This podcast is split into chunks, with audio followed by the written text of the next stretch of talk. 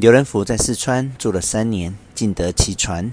当时正是岳飞扰乱的时候，他从四川出来，就在湘军、淮军营盘里混过些时。因是两军，湘军必须湖南人，淮军必须安徽人，方有照应。若别省人，不过敷衍故事，得个把小保举而已，大权万不会有的。刘仁甫既不是湖南人，又不是安徽人，因此就没人照应他。虽然本领高强，却只保举到个都司。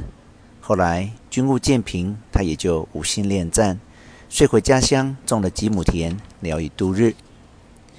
闲暇无事，在这其余两省随便游行。这两省练武功的人，无不知他的名气，他却不肯传授徒弟。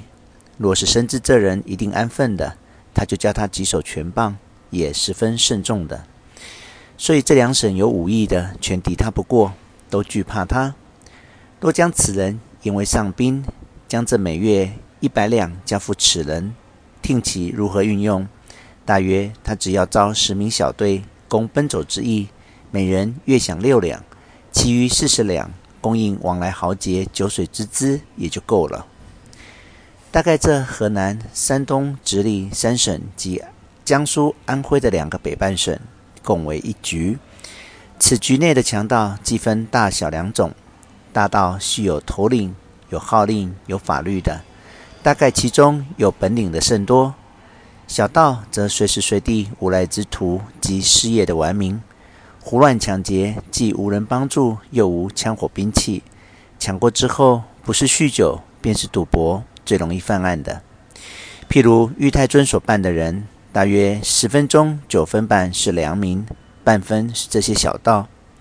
若论那些大盗，无论头目人物，就是他们的羽翼，也不作心有一个被玉太尊抓着的呢。但是大盗却容易相遇，如金中保镖的呢，无论十万二十万银子，只需一两个人，便可保得一路无事。试问如此巨款，就聚了一两百强盗抢去，也很够享用的。难道这一两个标示物就敌得过他们吗？只因为大道相传有这个规矩，不做心害镖局的，所以凡保镖的车上有他的字号，出门要叫个名号。这口号喊出，那大道就敌面碰着，彼此打个招呼，也绝不动手的。